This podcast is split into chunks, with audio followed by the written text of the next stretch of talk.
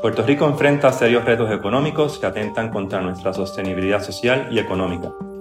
Ante este panorama, las organizaciones sin fines de lucro emplean cerca de 100.000 personas y aportan cerca de un 7% al Producto Nacional Bruto. Conozcamos los retos y oportunidades de este sector tan vital para el futuro de nuestra isla. Esto es En Puerto Rico. Bienvenidos. Desde 1996, la firma de Estudios Técnicos ha venido documentando la aportación del tercer sector al desarrollo social y económico de Puerto Rico. Es quizás el estudio más exhaustivo que se realiza y tiene implicaciones para todo Puerto Rico. Hoy tenemos como invitadas a Glenis Pagan, directora ejecutiva de Filantropía Puerto Rico, organización que ha auspiciado este estudio, y a la autora del mismo, la licenciada Anita Cox, investigadora principal del estudio. Bienvenida ambas. Gracias. Gracias. Bien, eh, Anita, eh, empezamos con usted. Como adelantamos en este estudio, tiene muchísimas capas a interpretar, particularmente en lo que respecta a nuestra sostenibilidad social y económica como país. Pero empecemos por los hallazgos más recientes sobre el tercer sector y cuáles son algunas de las tendencias que se confirman y cuáles son algunas de las tendencias eh, novedosas del mismo. Gracias, sí. Desde 2015, cuando se hizo la última versión del estudio, hemos visto un sector que continúa en crecimiento y diversificando su ámbito de acción. En un panorama sumamente complejo que hemos estado eh, enfrentando, eh, encontramos que a la fecha hay aproximadamente unas 3.863 organizaciones sin fines de lucro operando en distintas áreas y proveyendo servicios dirigidos a las necesidades más apremiantes que enfrenta el país. En el 2015 esto era aproximadamente unos 11.570. Pero ese crecimiento particularmente eh, lo vemos a partir del 2017 y entendemos que puede haber una relación post huracán María, ¿verdad? Y cómo las comunidades pues respondieron al evento y a los impactos del huracán. Vemos que gran parte de ese crecimiento precisamente viene de organizaciones de base comunitaria y organizaciones que trabajan con temas de desarrollo comunitario y desarrollo económico. Al día de hoy estimamos que las organizaciones sin fines de lucro continúan sirviendo o impactando a un, por lo menos uno de cada cinco residentes eh, de Puerto Rico en áreas como educación, salud, entre otras, y a la vez haciendo una aportación económica importante eh, que como se mencionaba en introducción a, a, esta, a, este podcast, está en cerca del 7%. Eh, Glenis, la, la Filantropía Puerto Rico eh, y la anterior red de fundaciones de Puerto Rico pues han estado auspiciando este estudio, ¿no? Y creo que pues es una pieza de discusión de política pública importantísima y sirve también para visibilizar, ¿no? Los aportes y, y también los retos que tiene el tercer sector. Eh, para Filantropía Puerto Rico, ¿cuáles han sido eh, los hallazgos más importantes para, para el tercer sector? Eh, bueno, como bien dijiste, para nosotros es súper importante este, este, estudio, más que nada para el reconocimiento del sector completo, me refiero a entidades filantrópicas y entidades sociales de servicio directo, el reconocimiento del trabajo que hacen, eh, para que juntos tengamos una conversación informada y realmente podamos con ese reconocimiento ir y hablar de, políticas públicas y cambios. Para nosotros desde Filantropía, eh, Puerto Rico, de los hallazgos que, que nos encantó ver es el crecimiento y la diversidad, como bien dijo Anitza, ¿no? que, que a la misma vez impacta porque si hay una diversidad en organizaciones de servicio directo, pues a su vez debe haber un cambio en, y diversidad en las organizaciones que apoyan a estas a organizaciones filantrópicas que apoyan estas organizaciones.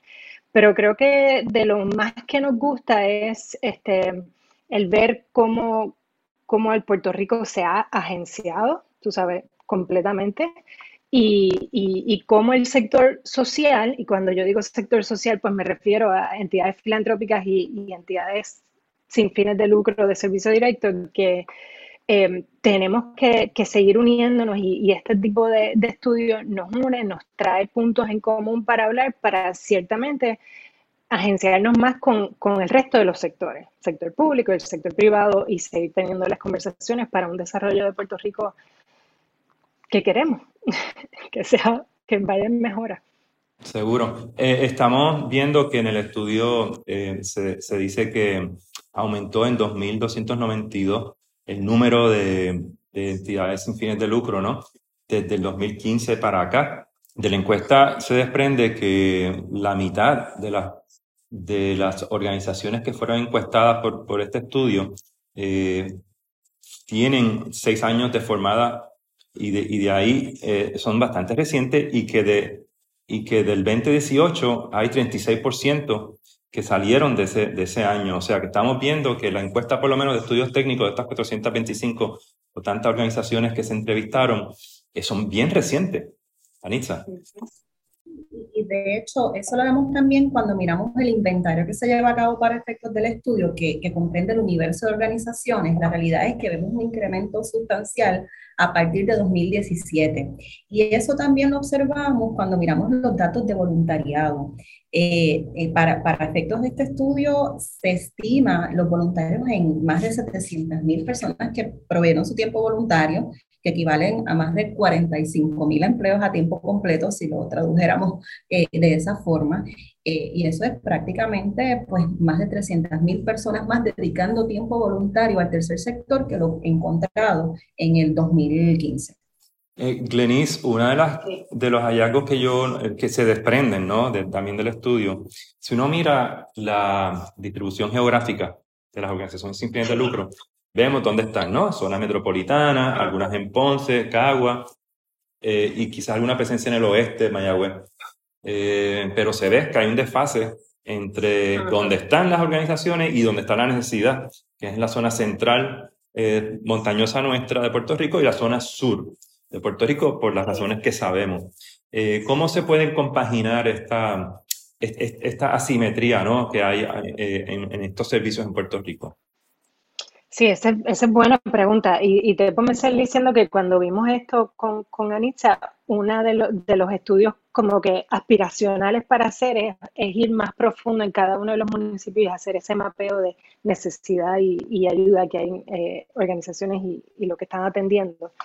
Em, pero por, por, eso mencionaba al principio que para, desde el punto de vista de filantropía, que trabaja en apoyo a las entidades filantrópicas, es, es bien chévere tener esta información y bien bueno porque nosotros desde el lado filantrópico también tenemos que tener una diversidad de organizaciones que apoyen no solo en el área metro, sino en distintas áreas, aparte del sector privado y el sector público que también eh, em, está en, facilitación de estas organizaciones que, dan este servicio.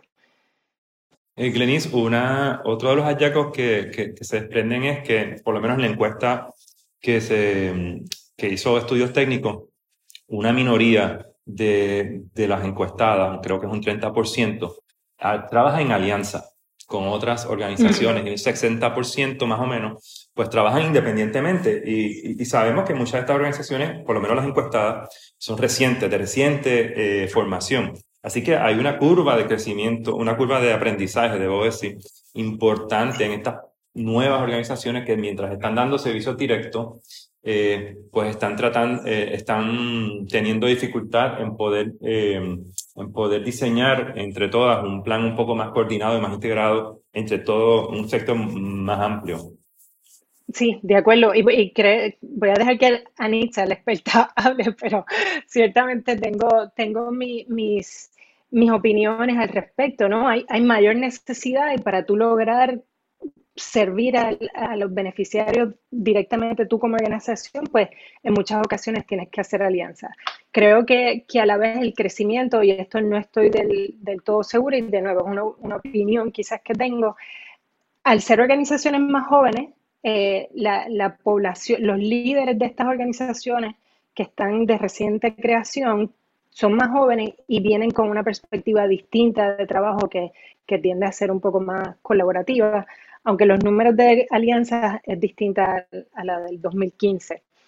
Eh, pero yo veo más que es la necesidad y, los servicios y, una conciencia parte de las organizaciones de darse cuenta que, tienen que, trabajar más en conjunto. Sí, eh, el apalancamiento ¿no? del sector y, el sector completo verse como un todo mientras se están dando servicios directos con mucha necesidad. Eh, Anitza, una de las eh, hallazgos también del estudio es lo apremiante, lo apremiante de las necesidades que se están sirviendo necesidades básicas que el Estado debe estar supliendo, pero que sabemos que cada vez son más difíciles de, llenar. Eh, y estamos hablando, ¿verdad?, de educación, de salud. O sea, ¿qué, impresión, Anitza, tiene, tiene usted de, de, la urgencia de estos servicios que se están prestando ahora mismo y qué impacto tiene ello sobre las organizaciones sin fines de lucro? Eh, a través del estudio definitivamente queda evidenciado que las organizaciones están trabajando con esas áreas eh, más apremiantes de necesidad, como menciona, pero además de esto, eh, demuestra la capacidad también de las organizaciones de adaptarse y de innovar en la prestación de los servicios a una demanda que es distinta. O sea, por ejemplo, el 61% de las organizaciones mencionó que ha visto un cambio en la naturaleza de la, de la necesidad tanto en términos de magnitud, es mayor la necesidad, pero, pero las necesidades en sí mismas son distintas. Y vemos temas ahí bien importantes, como por ejemplo el tema de la salud, de la salud mental, del acceso a servicios de salud en general, que quizás incluso se han visto más afectados post desastre, post pandemia, eh, y que las organizaciones han, han desarrollado eh, nuevas maneras de poder atender eh, esas necesidades y esas brechas que se están observando en el país. Eh, Glenis, eh, se, se, desprende también que hay dos, dos eh, agencias de gobierno, el Departamento de Salud y el, el Departamento de Educación, donde es, que hay una gran dependencia, donde, de, quien se depende muchísimo.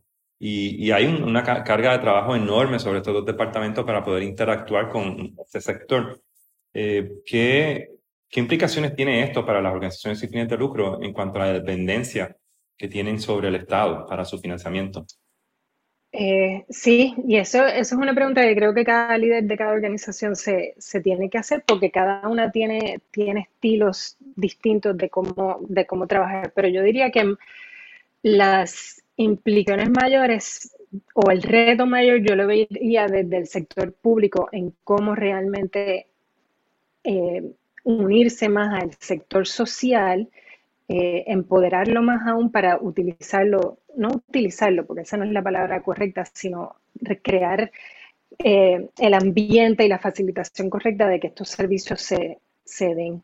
Creo que las organizaciones tienen la oportunidad de, crecer y de dar el servicio y, la intención y, el proceso y, la manera en que lo ejecutan es efectivo y, es de la mejor manera y es de participativo, inclusivo y como realmente lo queremos y con un enfoque de desarrollo social. Creo que el reto más grande, ciertamente de mi perspectiva, es de, del sector público en, en, realmente relacionarse bien con el sector social y, y cómo, cómo, hacer esa relación efectiva. Esa articulación es, vital, ¿no? Eh, y, y como este tercer sector se convierte en un socio estratégico, ¿no? para el gobierno para atender estas necesidades que están variando constantemente eh, y cambiando eh, consistentemente. Em, Anitza, eh, un, dato interesante aquí es que la, abogacía comunitaria, ¿no? Este, sucedió mucho con el sector, de nuevo, con el sector político, el sector público. Muchos, muchos de los encuestados dijeron que, que habían tenido que reunirse con eh, eh, eh, el alcalde, debo decir, perdón, el alcalde, la legislatura. Obviamente, pues hay mucha intersección ahí de, del sector social con el sector político público, pero sin embargo, eh, también ha bajado eh, la inversión individual, si no estoy equivocado, Anissa, en cuanto a la inversión donativos individuales para, para las distintas organizaciones. Y ese, hay un desfase ahí, ¿no? Un aumento quizás en la dependencia del gobierno y una reducción en la inversión eh, de la persona privada en, la organización.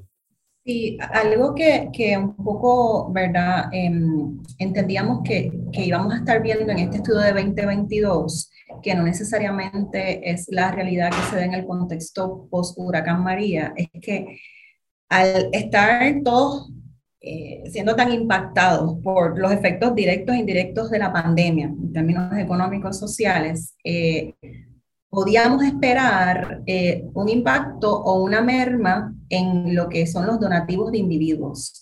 y, quizás, y esto implicaría otros estudios, ¿verdad? U, otro análisis, pero quizás lo, lo, que era el donativo en, en dinero eh, se ha traducido en, en, tiempo voluntario, en otros tipos de aportaciones, porque, porque el ciudadano, eh, las ciudadanas eh, se han visto afectados económicamente, ¿verdad? Y quizás no, tienen el, mismo capital para poder también donar a, las organizaciones.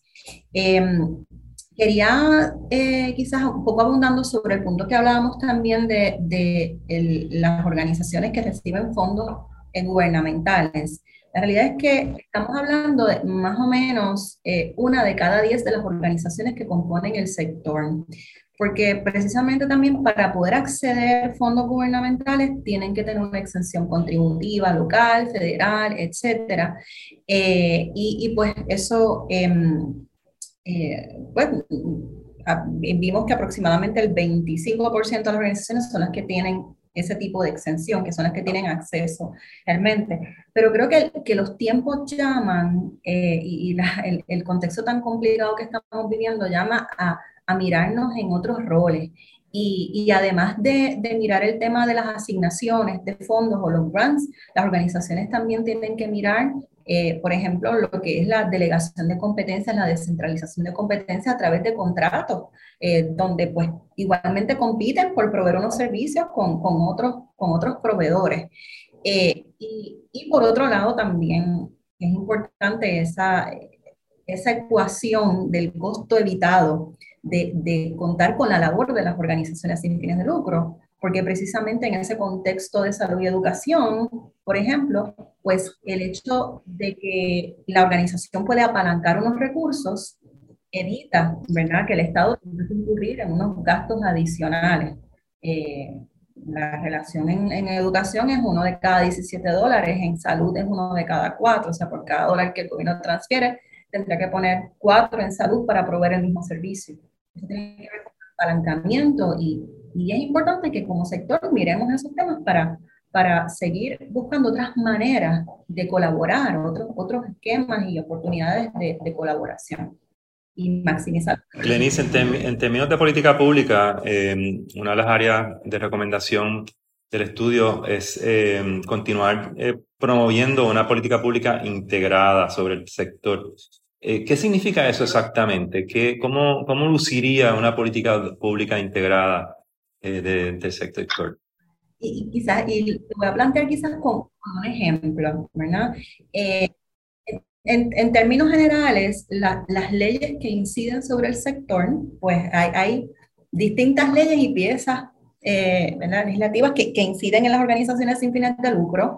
Las de hecho, aunque comúnmente, por ejemplo, nosotros hablamos de la corporación sin fines de lucro, la realidad es que hay otras maneras en que los ciudadanos pueden organizarse como fideicomisos, como cooperativas de servicios, eh, corporaciones municipales. Y al estar fragmentada esa información, quizás ese ciudadano que tiene el deseo de organizarse para poder contribuir eh, eh, al país desde, desde otros escenario no necesariamente tiene claro ese panorama. Más aún, por ejemplo, un ciudadano que, que organiza o se incorpora como una corporación sin fines de lucro, eh, a veces incluso consideran que eso ya es una exención contributiva automática por concepto de, de, de, los ingresos que reciben. Y, y, esa fragmentación, pues un poco limita, ¿verdad? El que, el que puedan las organizaciones eh, desarrollarse y continuar evolucionando a un, a un paso más, más acelerado. Eh, esa, esa fragmentación. Aquí ha habido varios intentos de una política pública que, que yo conozco, ha habido tres concretamente, que han sido proyectos de ley, ¿verdad? Donde un poco lo que se buscaba en esos proyectos de ley, eh, pues era primero eh, traer esas figuras que están en varias leyes, traerlas a, a, un, a un, código, a una, a una sola ley, eh, y todas las disposiciones que aplican a las distintas etapas de vida de una entidad sin fines de lucro. Eso definitivamente pudiese adelantar, hay, hay, posiciones encontradas sobre el tema, pero, pero pudiese contribuir eh, a un mayor fortalecimiento del sector y que las organizaciones continúen evolucionando. En esa línea, Glenis, eh, ¿Cuáles son algunas de las articulaciones internas, ¿no? internas dentro del sector que deben darse? ¿Qué, qué partes del, del ecosistema ¿no? del tercer sector deben madurar para poder este, fortale para que se fortalezca. Y, y segunda parte de la pregunta es eh, ¿cómo, cómo, se puede, cómo este sector puede articularse con el sector público mejor y el sector privado de una mejor manera. Son preguntas grandes, ¿no? De, de, de, índole política pública, ¿no? Pero de, de, tu experiencia, lo que has podido, del que usted ha podido ver, ¿qué, qué usted diría? Yo, empezando de atrás hacia adelante, ¿no? Con esta del sector público, creo que, eh, y casi empezando por donde dijimos, este tipo de estudio es bien bueno para reconocernos nosotros como sector y, y entonces empezar a tener conversaciones desde otro aspecto con el sector público, porque viene, ¿verdad? Participación, uno tiene que estar envuelto en la participación, estar listo, como bien dijo Anita, tienes que tener los requisitos de participación, pero tiene que venir eh, bien, tiene que venir eh, con una, una, preparación. Y creo que desde el sector estamos, estamos ahí listos para tener estas conversaciones.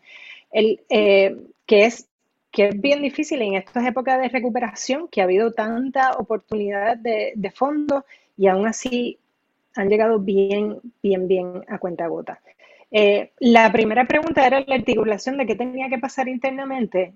Eh, eh, yo, yo diría desde, desde, y esto Anita lo, tiene más información que yo, pero desde el registro de las organizaciones sin fines de lucro y cómo las empezamos a, catalogar y después tenemos esa data que terminan en este tipo de estudios, eso tiene que, empezar a cambiar creo que las organizaciones sin fines de lucro, y esto pues, bueno, lo vemos en el estudio y, lo veo yo, por lo menos en mi experiencia de, trabajo, que, que, han cambiado. Sí tuvimos un, cambio por las crisis que hemos llevado desde la bancarrota y eh, eh, los huracanes y terremotos y COVID y el verano de 2019. Hemos, hemos, el sector social es el que ha estado en continuo trabajo por, por el desarrollo de, de nuestra isla.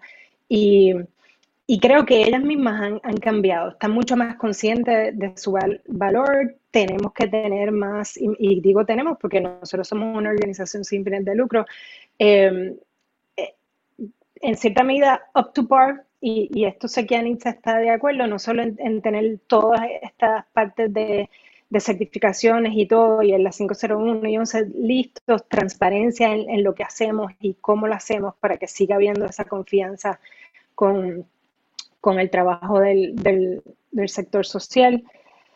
Y, bueno, si, si, me dejas, sigo hablando, pero creo que Anita, te veo con algo como que quieres que compartir.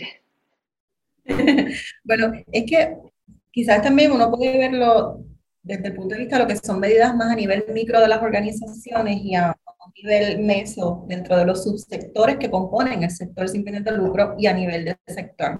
A nivel micro, definitivamente las organizaciones tienen que aspirar, ¿verdad?, a, a, a contar con, con, sus sistemas, procesos administrativos, fiscales, eh, no necesariamente implica, por ejemplo, replicar a nivel de todas las de, de pequeñas, unas estructuras administrativas, contables, etcétera, pero, pero sí pensar en otras maneras de, de contar, ¿verdad?, con, con, esos procedimientos y sistemas, por ejemplo, a través de lo que siempre hemos conversado, organizaciones de segundo grado, eh, eh, organizaciones que, que comparten gastos administrativos, etcétera, pero es importante fortalecer esa estructura administrativa, operacional, eh, porque pues igualmente es lo que va a ayudar a lo que es la sostenibilidad también de las organizaciones en el, en el futuro. Así que hay unos temas a nivel, a nivel micro de las organizaciones. Eh, a nivel medio, eso es, tan importante que, los, que entre subsectores las organizaciones se hablen, ¿verdad? Más, eh, más allá de las alianzas, eh, hay unos temas en el sector eh, y es importante aunar las voces del sector y darle visibilidad a, al impacto que se está teniendo desde el sector en educación, en salud, etcétera, eh, y, y, cómo coordinar mejor como subsectores con otras organizaciones, otros actores. Eh, y a nivel, obviamente, en general del sector, eh, continuar promoviendo la labor del tercer sector y fomentar la filantropía, ¿verdad? Y, y cómo, eh, ¿verdad? continuar llevando el mensaje de que el sector, que usualmente se, se, diluye en otros sectores, ¿verdad? Eh, su aportación se diluye, es, eh, hace una aportación importante en términos sociales, pero también es, es un actor importante en el entorno económico, es una aportación económica. O sea, estamos cerca del 15% del país son empleos que genera el sector. Eh, y es importante, ¿verdad?, esa visibilidad, o sea, visibilizar esa, informa, esa información y continuar promoviendo eh, la labor del sector y, la filantropía. Y, quería añadir, sorry, antes de terminar, porque eh, Anita como que lo expresó mejor, pero en esa pregunta que hablaste de, de, esa relación con el sector público y hasta con el sector filantrópico, las organizaciones sin fines de lucro, cuando mencionaba que han cambiado, digo, no todas, pero han cambiado en la manera de hacer su trabajo, pero en la manera en, que están organizadas. No todas vienen con la estructura adicional de una organización, muchos son colectivos, movimientos, eh, y entonces el sector público, al tener reglas, tú sabes, unos requisitos tan específicos, pues a veces es difícil, pero ellos están innovando en maneras de eh, de cómo poder tener estos relacionamientos con oficios fiscales o eh, organizaciones, como Anita mencionó, yo le llamo intermedias, que son las que hacen esa relación con el sector público. Y eso se está, se está dando. Todavía tenemos que aprender de ambas partes.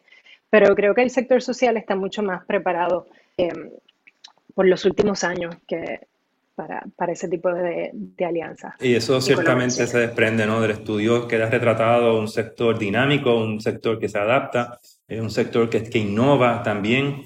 Y para todos aquellos que estén interesados en estudiar más ¿no? el impacto social y económico, pues ya lo tienen listo, estudio de las organizaciones sin fines de lucro en Puerto Rico, estudio 2022. Ah, muchísimas gracias a Glenis Pagán, directora ejecutiva de Filantropía Puerto Rico, y a la licenciada Nitza Cox, que ha sido una reincidente en este espacio en, Puerto Rico en podcast, directora de Análisis y Política Social de Estudios Técnicos. Gracias a ambas por estar acá en Puerto Rico. Gracias por la invitación.